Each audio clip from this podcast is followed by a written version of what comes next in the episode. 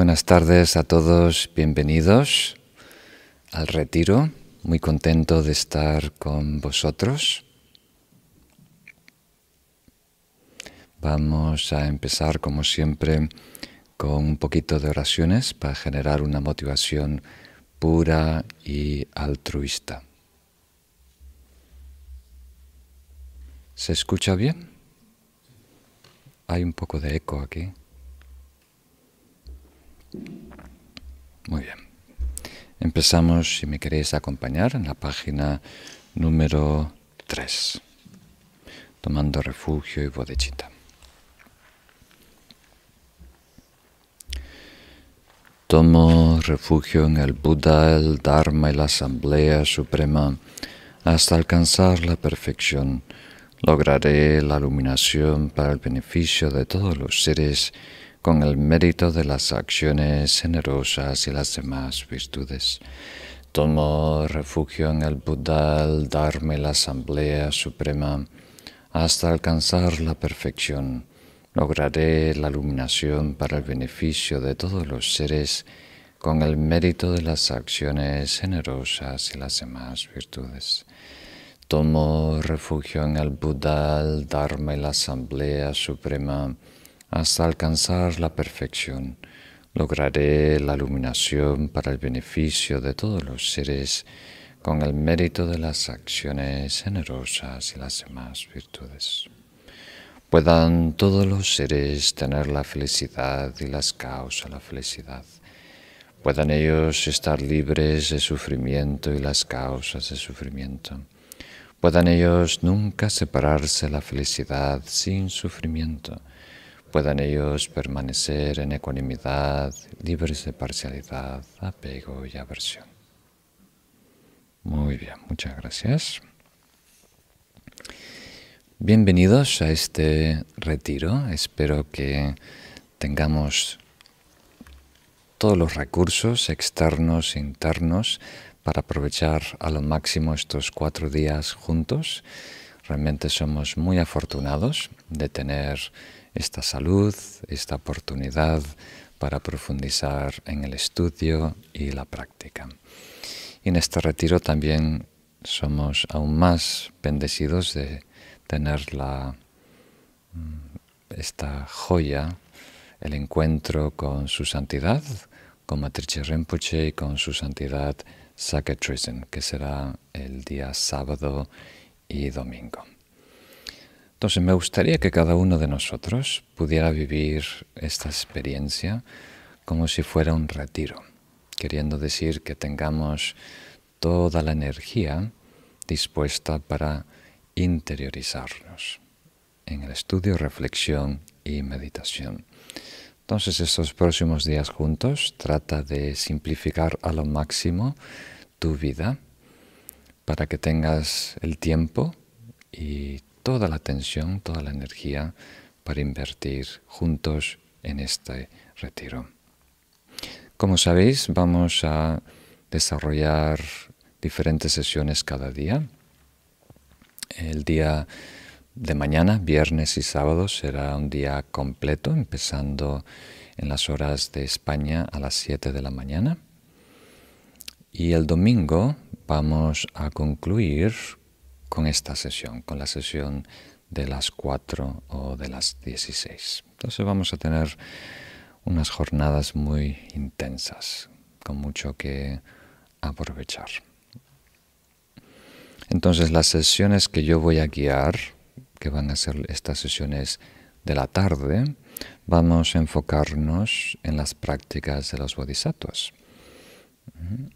Ya he introducido cuatro de esas prácticas estos últimos sábados y ahora vamos a continuar.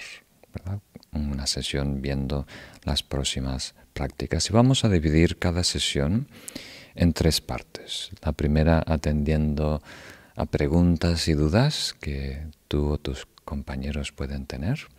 Luego vamos a desarrollar el nuevo tema, la nueva práctica de esta sesión y al concluir vamos a hacer una meditación juntos. Entonces vamos a empezar con las preguntas que están pendientes de la lección anterior, de la lección número 4. Entonces, para los que están eh, reuniéndose por primera vez, eh, os voy a dar un pequeño resumen, ¿verdad?, de lo que hemos cubierto hasta ahora. Prácticas simples de entender a nivel intelectual, pero muy importante, eh, integrar en nuestro día a día. Entonces eh, nos vamos a basar en un manual de meditación muy importante, escrito por Tomé Sampo, el gran bodhisattva Tomé Sampo. Y la primera práctica, el primer enfoque, como os podéis acordar, era más que nada reconocer la preciosa oportunidad que tenemos hoy en día de dar un salto evolutivo, de introducirnos conscientemente en el desarrollo espiritual. Somos muy privilegiados. Hay pocas personas que tienen acceso, salud, tiempo, interés, todas estas condiciones tan raras de encontrar juntas en una vida en un momento. Entonces, como podíamos esperar, el camino espiritual empieza reconociéndolo, reconociendo esa oportunidad de alejarnos del sufrimiento y acercarnos al bienestar, adueñarnos de nuestro estado interno. Y todo empieza con ese reconocimiento. No es algo accidental podemos tener cierto interés, cierta afinidad con la meditación, pero si queremos convertirnos en un practicante, alguien que se está entrenando, mejorando su estado, es muy importante reconocerlo, tener esa apertura de conciencia que reconoce esta oportunidad como algo valioso para nosotros. Y después eh, pasamos a diciendo en la segunda práctica, soltar nuestra tierra natal, quiere decir soltar todo lo que nos pueda estar limitando. Estamos emprendiendo un viaje de descubrimiento, entonces es muy importante soltar todo lo que te limite todo lo que obstruye, todo lo que te bloquea, incluso si fuera necesario tu tierra natal, si eso se convierte en un obstáculo en tu práctica espiritual. Entonces no es una necesidad soltar la tierra natal, pero quiere decir soltar todo lo que te pueda limitar, incluso eh, la tierra natal.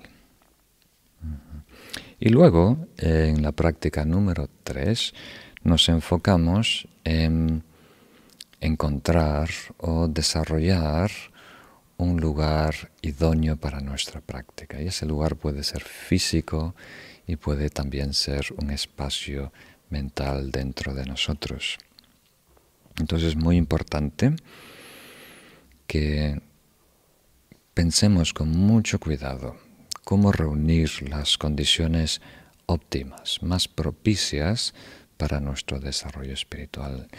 Y a eso le llamamos la fase de la cueva, donde buscamos un entorno armonioso, donde haya paz y tranquilidad, en donde tengamos inspiración para perseguir nuestras aspiraciones espirituales.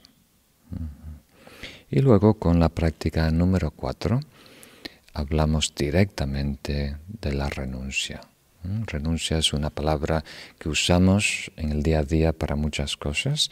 Aquí la estamos reservando para eh, referirnos a un estado espiritual que podemos comprender como una madurez de espíritu que se desencanta con la, eh, como diríamos, felicidad hedonista, con los placeres mundanos, con las metas egocéntricas y se interesa en el despertar, se interesa en cultivar el ser, en buscar la iluminación para todos los seres. Entonces a eso le llamamos renuncia. No es una mera apertura de conciencia, no es eh, una afinidad, un interés que fluye naturalmente, es algo que crees en nosotros porque lo cultivamos, porque lo elegimos. Y esa, esa madurez de espíritu es vital, muy necesaria para invertir nuestro tiempo y energía en prácticas que nos desarrollan. Porque si no, lo que pasa es que las prácticas espirituales tienen que coincidir con nuestros caprichos, ¿verdad? O sea, nos tiene que gustar la, meditación que estamos haciendo. Y esa luna de miel no, no dura mucho tiempo. Muchas veces lo que más necesitamos es algo que nos reta, ¿verdad? algo que nos eh, exige dar saltos y superarnos. Entonces es muy importante que pasemos de esa fase de, buscar simplemente complacer al ego y empezamos a elegir hacia dónde orientar, encaminar nuestra, nuestra vida. Hemos dicho que hay muchos estados espirituales, muchos samadhis muy poderosos a desarrollar. Si tuviéramos que distinguir tres, tres estados espirituales como los más importantes, que sí o sí hay que transitar, hay que realizar, uno de ellos es la renuncia. El segundo vamos a llamar bodhicitta o la mente del despertar y el tercero es la vacuidad, una comprensión de la realidad última. Entonces, podemos decir que vacuidad es la culminación de la sabiduría, bodhicitta es la culminación del amor, pero sin renuncia, ninguna de ellas dos son posibles. Vamos a estar continuamente negociando nuestro desarrollo espiritual con las exigencias del ego. Muy bien, entonces con ese resumen de lo que hemos cubierto hasta ahora, pasamos a algunas de las preguntas que el equipo aquí ha seleccionado de la lección número 4, justo de, de la renuncia. Muchas gracias, Lama. La primera pregunta es de Cristian Causa. Eh, un saludo respetable a Marrinchen. Comprendo que reordenar las sillas en la cubierta del Titanic, así como no reordenarlas, no son garantías de la felicidad genuina. Entonces, ¿cuál es la diferencia entre la absoluta renuncia a los logros mundanos y los gestos externos de un estado interno de renuncia como el servicio a todos los seres? Muchas gracias. ¿Me la última parte?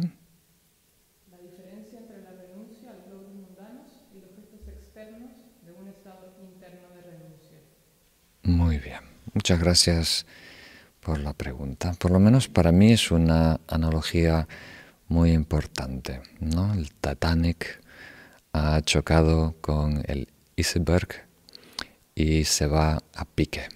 Y en ese momento no tiene sentido, ¿verdad? Em, reorganizar las sillas. En la cubierta, las sillas en el comedor,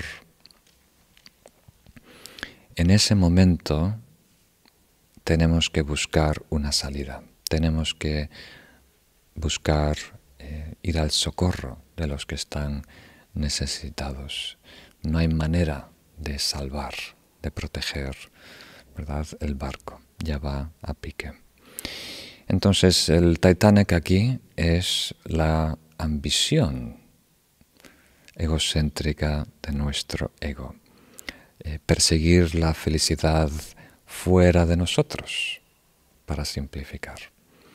O sea, cuando tenemos esa inquietud, ese vacío existencial, el cosquilleo del aburrimiento, de la soledad, recurrimos a distracciones, empleamos todo tipo de métodos de compensación para entretenernos, para ocuparnos, para llenar nuestra vida de tonterías, para salir de ese estado incómodo, no natural.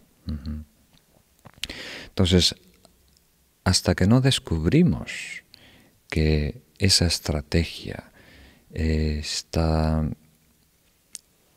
mal de raíz.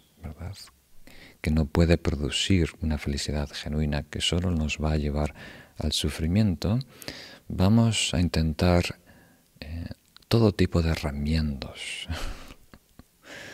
A lo mejor esta canción no me quitó la tristeza, pero a lo mejor esta fiesta sí.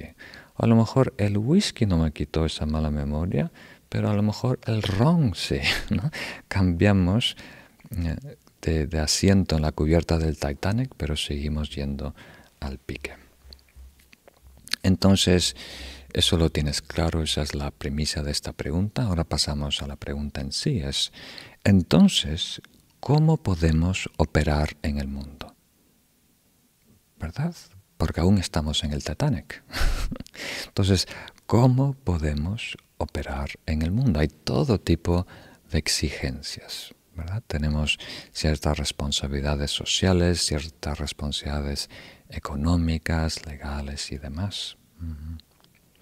Entonces la clave es, a ver si esta palabra es útil, ver nuestras interacciones en el mundo como operaciones logísticas, como operaciones prácticas, no determinantes, no eh, métodos para conseguir bienestar, salvación.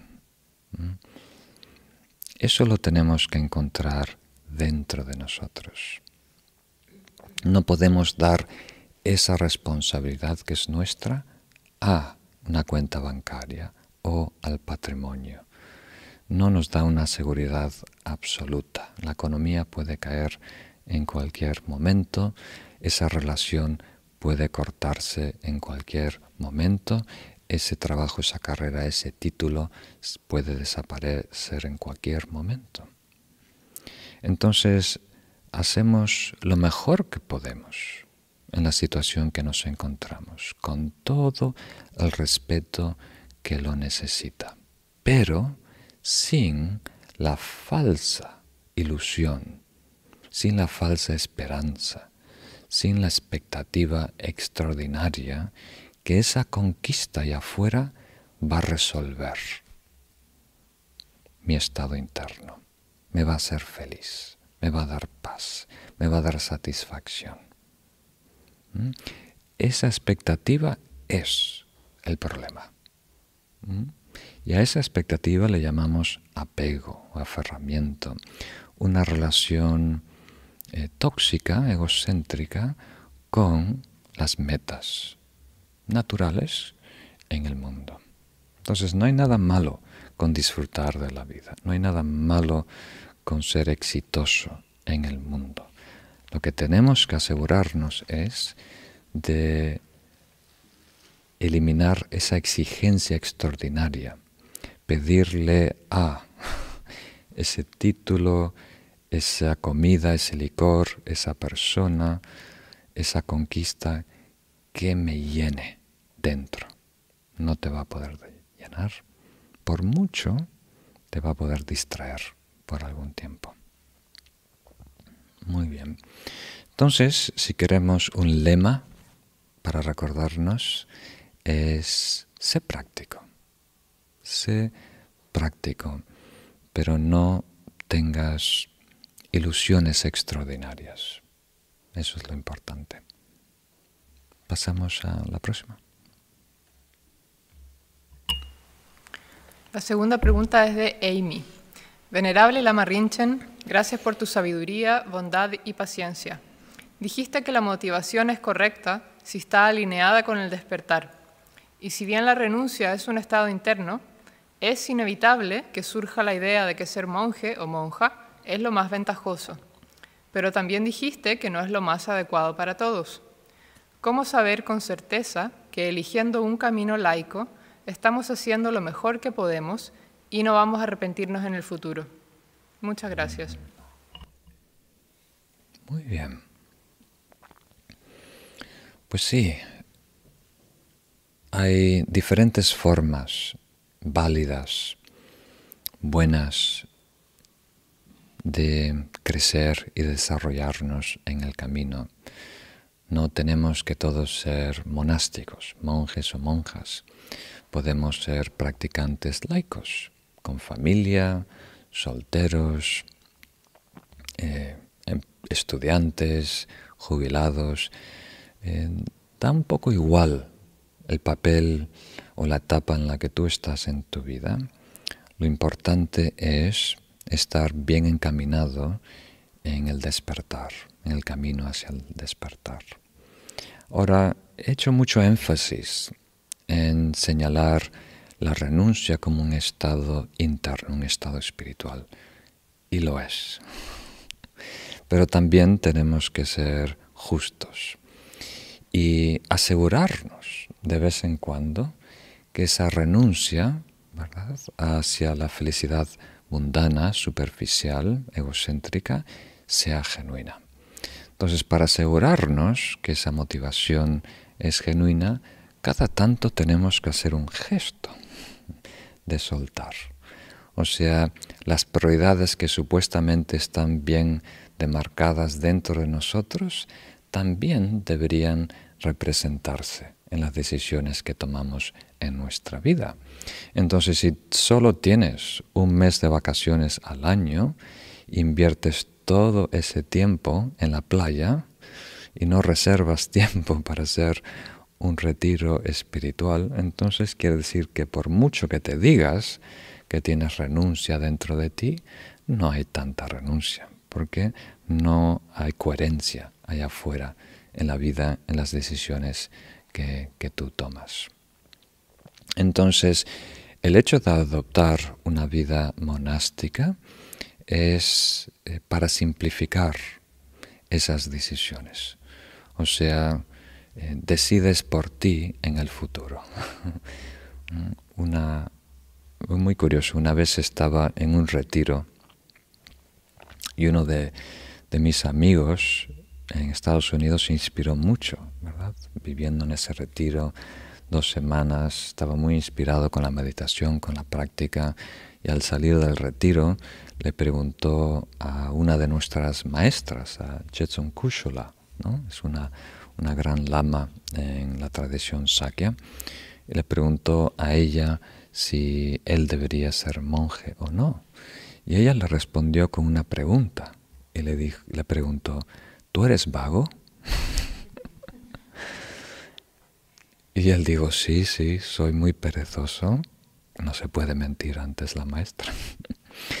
entonces dice, bueno, si eres perezoso, entonces mejor que seas monje. Porque si no, tienes que hacer el trabajo equivalente, ¿verdad? Te tienes que hacer lo que yo hago, porque ella no es una monja, ella está casada, tuvo varios hijos, dice, te tienes que levantar a las 3 de la mañana, hacer tus tres horas de práctica, después preparar la comida para toda la familia, después ir a trabajar, después regresar, limpiar toda la casa. Entonces, si tú puedes hacer el mismo trabajo equivalente como laico, entonces no es necesario ser monje. Le dijo a mi maestro, a mi amigo. Muy interesante.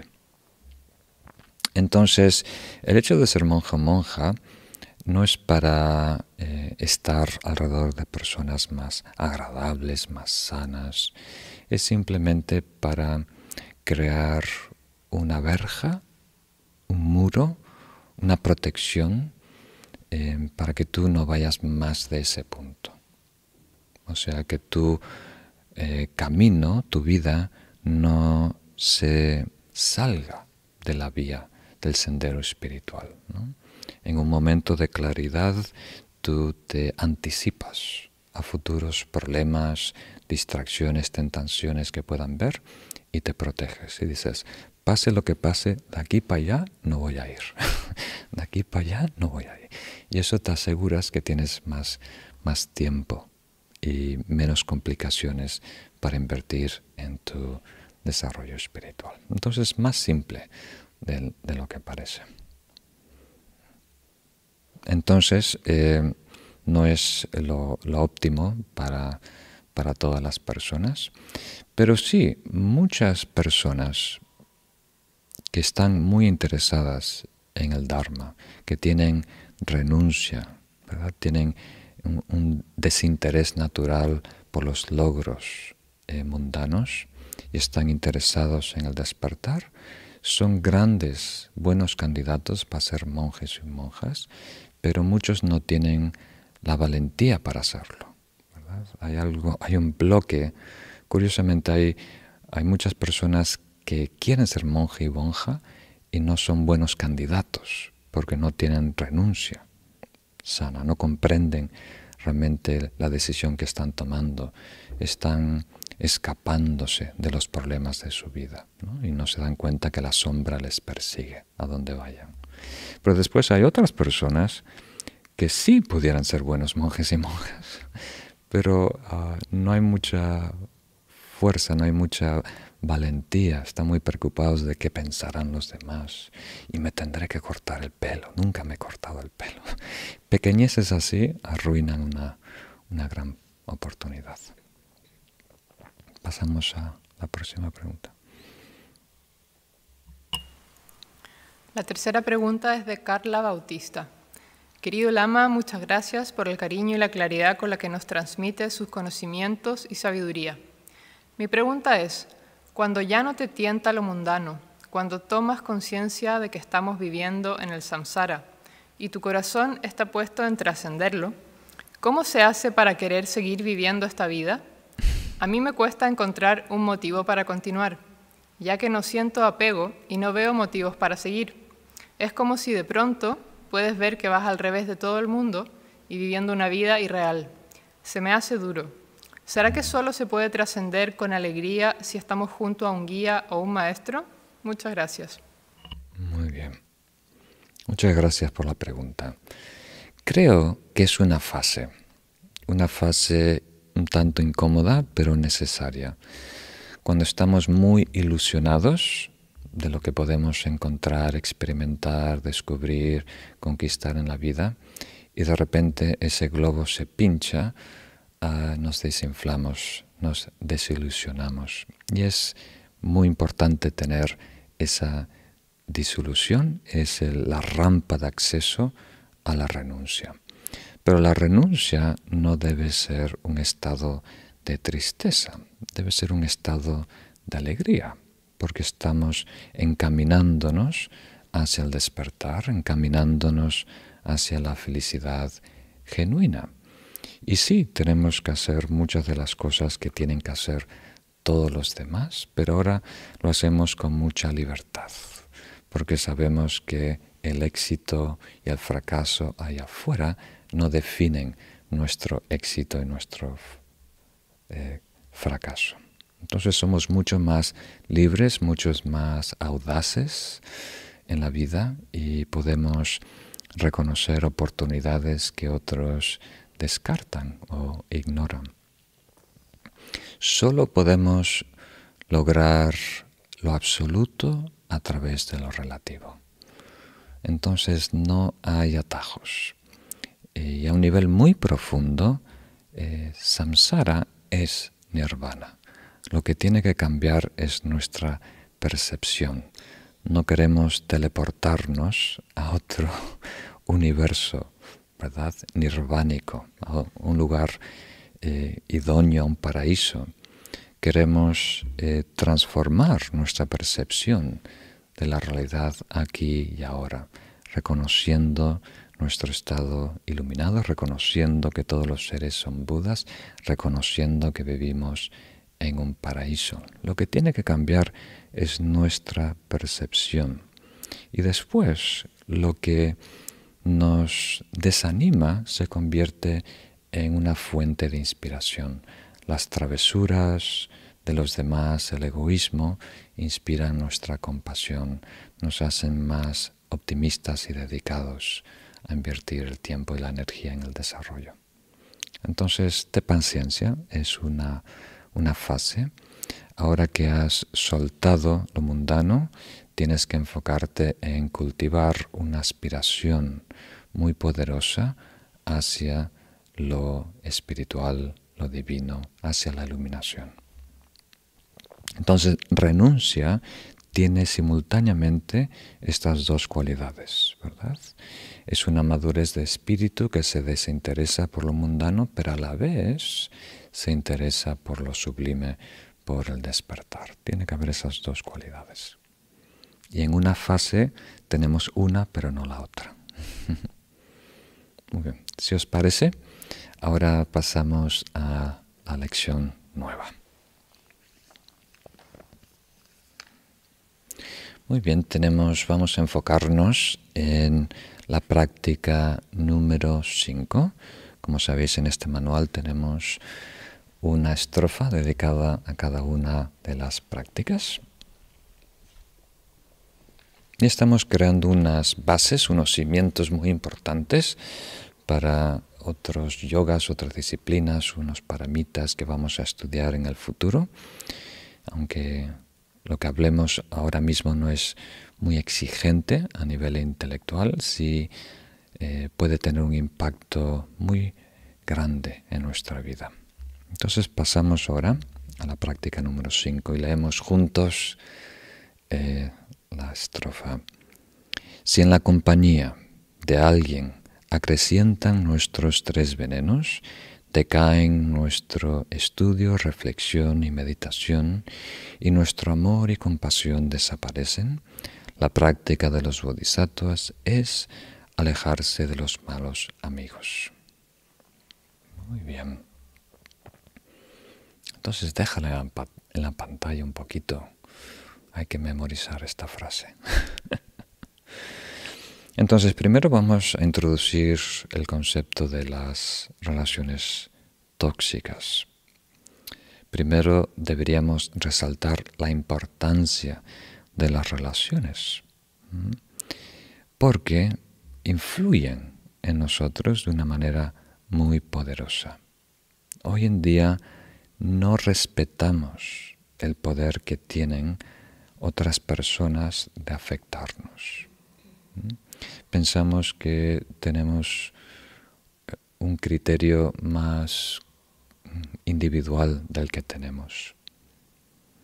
Hay ese viejo refrán, ¿verdad? Dime con quién andas y te diré quién eres. Entonces, hoy en día, las personas que nos acompañan influyen en nosotros de una manera muy importante. Y este verso y el siguiente simplemente es el reconocerlo y eh, de integrarlo en nuestro desarrollo espiritual.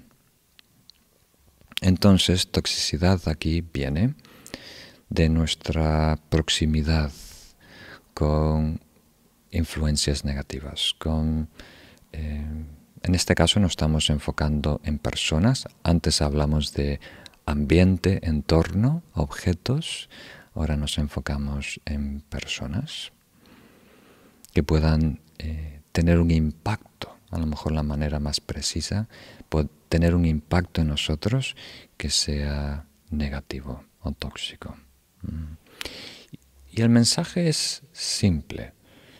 De ahora en adelante deberíamos ser más selectivos y elegir con mucho cuidado con quién y cómo nos relacionamos. Ahora surge de una manera muy casual, ¿verdad? Y nuestra sabiduría debería participar más en esas interacciones, en esas relaciones. Muy bien, pasamos ahora al tema número dos. Primero debemos aclarar, para que no tengamos malos entendidos, el lema del bodhisattva, del guerrero espiritual, es estar comprometido a la felicidad de todos los seres. Entonces, nunca queremos abandonar a nadie. Y es más, creemos en su potencial, todos los seres tienen naturaleza búdica, todos los seres se pueden recuperar. Entonces, aunque todos los seres se pueden reformar, esa reforma no ocurre a nuestros tiempos, a nuestro parecer. Cada persona está en su ciclo, viviendo su tiempo. ¿Eso qué quiere decir? Que tenemos que verlo a dos niveles. Dentro de nosotros, en nuestro corazón, no soltamos a nadie, no nos alejamos de nadie. Estamos interesados en su bienestar. Pero a nivel práctico, en el día a día, allá afuera en el mundo, sí tenemos que tener mucho cuidado del el contacto, eh, la relación, el tiempo que invertimos con otros seres. Si no, podemos caer en el extremo de la compasión idiota. Seguramente habéis escuchado este término de Chogyan Trumpa o Pema Chodron, que es una corrupción de, de la compasión. O sea, es casi, si quiere, el ejemplo más extremo que me viene a la mente es un perro con rabia, que está con espuma en la boca. Y no puedes esperar de acercarte con a ese perro, acariciarlo, abrazarlo, mandarle luz rosa y con eso vas a sanar su problema. ¿no? Es un perro rabioso. No tienes que poner tu brazo, tu muñeca en su, en su boca, sus colmillos. Entonces, hay etapas, ¿verdad? Algunas duran vidas, pero hay etapas en donde algunas personas son rabiosas.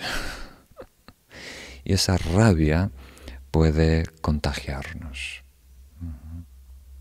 Es más, su santidad Dalai Lama lo dijo con estas palabras muy fuertes, dijo, protégete de personas eh, negativas como te proteges de una bacteria, de un virus, ¿verdad? Porque hoy en día sí nos contagia. En el futuro vamos a lograr cierta maestría, cierto dominio de nosotros, cierto equilibrio, que podemos exponernos incluso a las personas más dañinas, negativas, y no nos van a afectar, sino nosotros le vamos a afectar a ellos. Seremos un sol en la tormenta. Pero en nuestra condición actual, donde aún no tenemos mucho equilibrio, mucha automaestría, tenemos que regularnos y cuidar cuánto nos exponemos a esa persona que hoy en día se encuentra en un estado tóxico. Entonces la compasión idiota es confundir el hecho de ser gentil o bondadoso eh, cuando la situación en realidad requiere límites, que tú tienes que realmente poner una línea y decir a ese adolescente, a esa pareja, a ese compañero de trabajo, a esa persona que te has encontrado en el camping, de aquí no más. Este es tu sitio, esta es mi tienda de campaña. si la tuya se ha mojado, no puedes entrar en la mía. Tienes que poner un límite. El hecho de hablar suave, de decir sí, eso no es necesariamente compasión. Compasión es realmente interesarnos en el sufrimiento, en el malestar de otros. Entonces no podemos confundir los buenos modales con la compasión y el amor. No es equivalente. Mm. Eso se convierte en la compasión idiota, poner la mano en la boca de un perro rabioso. Muy bien. Solo podemos ayudar a los demás si nosotros estamos fuertes. Entonces, esta propuesta, esta práctica número 5, es temporal. Es para fortalecernos, para crecer, atender nuestro desequilibrio interno, para después poder ayudar a los demás. ¿Cómo? Si alguien se está ahogando, nosotros no le podemos rescatar si no somos un buen nadador. ¿no? Entonces tenemos que entrenarnos nosotros, lograr cierta estabilidad dentro de nosotros para atender a los demás. Ahora mismo, si los atendemos, nosotros nos hundimos con ellos. Entonces, eh, aquí estamos hablando de un periodo de precaución en donde creamos distancia para lograr más equilibrio y desarrollo dentro de nosotros. Entonces es un método práctico, no estamos juzgando a nadie, ¿verdad? Creemos en el potencial último de todos los seres. Simplemente hoy en día eh, mi convivencia con esa persona eh, es una desventaja para mí o a lo mejor para los dos, ¿verdad? Y es mejor por un tiempo crear cierta distancia. Porque sin darnos cuenta, ¿verdad? Empezamos a hablar como esa persona. Si dice muchos tacos, se dice en España, muchas palabras malas, empezamos a hablar palabras malas.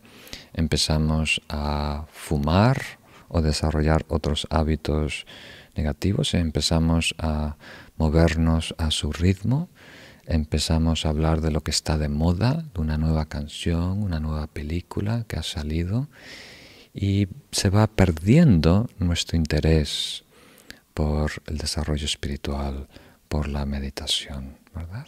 Si uno sube, el otro baja.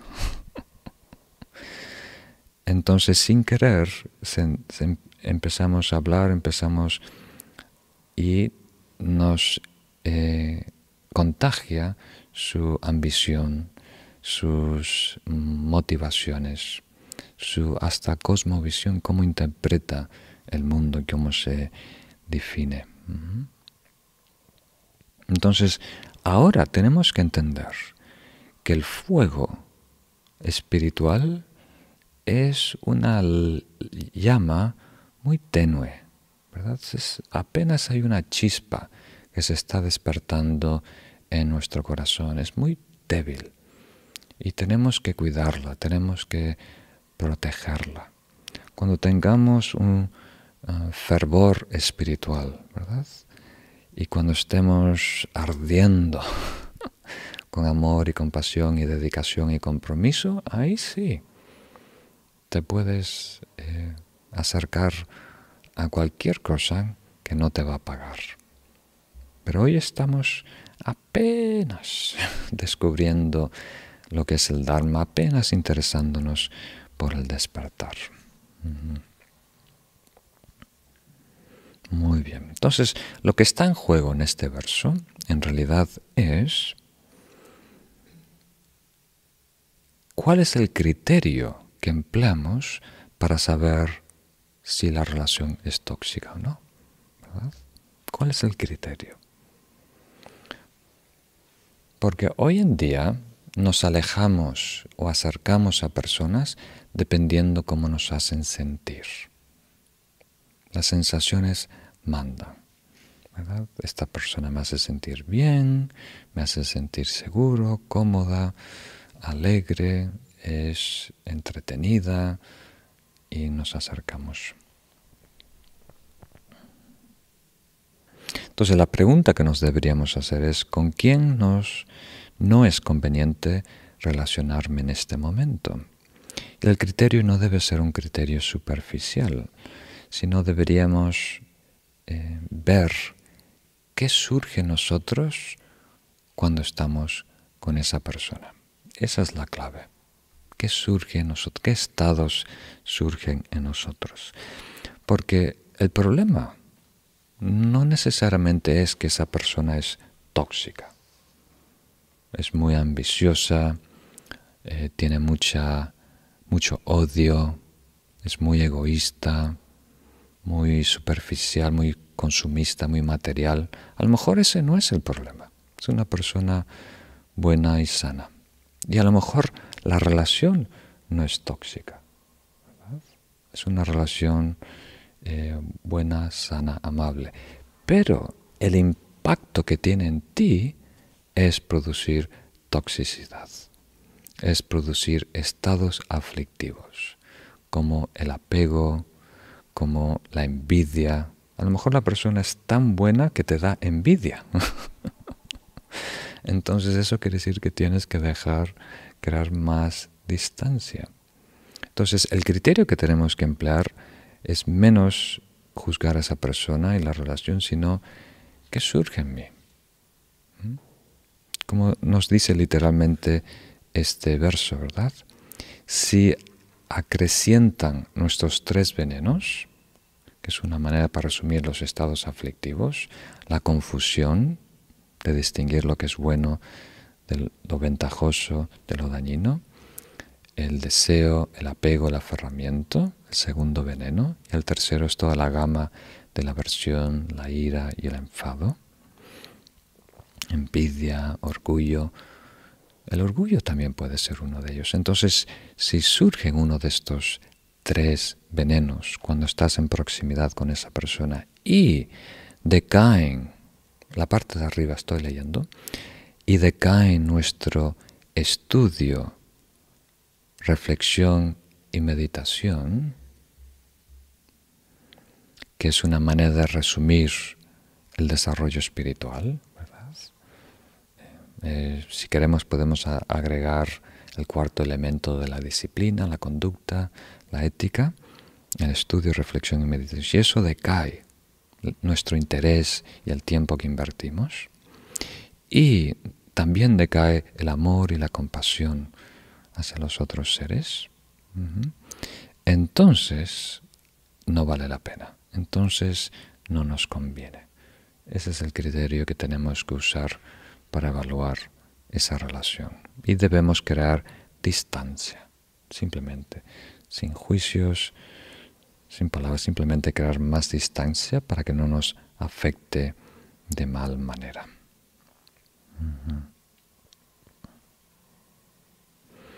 Muy bien. Entonces tenemos que reflexionar sobre las relaciones hoy en día que, tenemos y eh, medir cuánto tiempo invertimos con esas personas y asegurarnos que estamos bien protegidos, que nuestras cualidades espirituales que recién están empezando a florecer no decaigan, sino que florezcan. Entonces, si necesitamos una guía general, tener menos amigos, pero mejores amigos. Menos relaciones, pero relaciones más genuinas y más íntimas, más seguras. Eso es importante. Necesitamos relaciones, eso es muy importante. Hay muchos estudios que demuestran que ese es uno de los factores principales para longevidad, aún más importante que la dieta y el ejercicio, mantener un ciclo, un círculo social muy íntimo, donde sintamos apoyo. Eso también, por supuesto, es en el contexto de una persona no entrenada, una persona común y corriente que no ha desarrollado y cultivado sus estados internos. En la medida que logras automaestría, entonces ese apoyo externo también puede reducirse. Ah, por ejemplo, conozco a muchos yogis que han estado muchos años en aislamiento.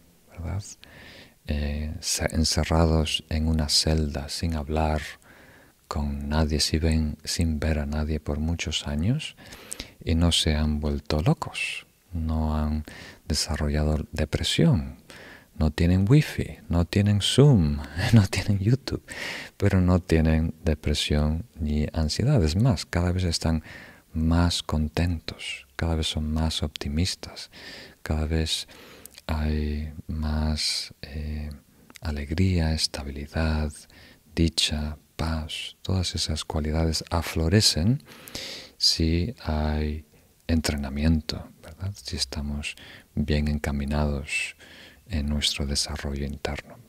Pero sí, para una persona sin entrenamiento, una persona común y corriente allá afuera en el mundo, es muy importante tener un círculo eh, social, íntimo, que le apoye y, le nutra. Muy importante.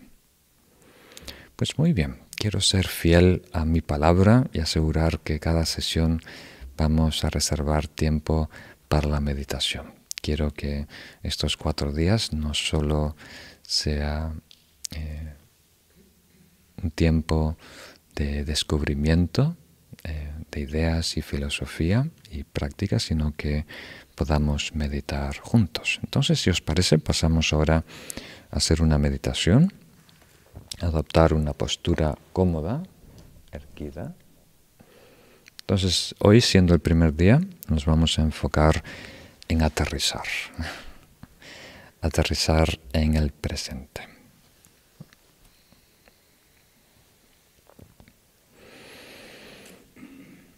Entonces, lo más importante es estar cómodos, tener un sitio en tu casa donde haya silencio, donde tu cuerpo esté en equilibrio. Ah, si podemos tener la espalda erguida, mejor. Eso va a facilitar la práctica meditativa, va a facilitar que los, las distracciones no se estanquen en nosotros. Si podemos, pueden, eh, las piernas pueden, si estamos sentados en una silla, un sillón, un sofá, podemos descruzar las piernas, poner las plantas de los pies en el suelo. Y si estamos sentados en el suelo, en el cojín, podemos cruzar las piernas y poner las manos sobre las rodillas. Es una forma muy, muy cómoda de relajar los hombros y los brazos. Y también podemos adoptar la, la postura meditativa con la mano derecha encima de la izquierda, los pulgares suavemente tocándose. Y esto descansa en nuestro regazo sin sentir eh, presión. Ah, lo voy a poner un poquito arriba, que la cámara no llega. Mm, ahora no es muy natural la postura, pero lo más natural posible en el regazo. Y los brazos, los hombros relajados. Y si puedes, la cabeza ligeramente inclinada hacia adelante, casi como si el mentón, la pera, la perilla bajara ligeramente. Eso ayuda a alinear la espina dorsal.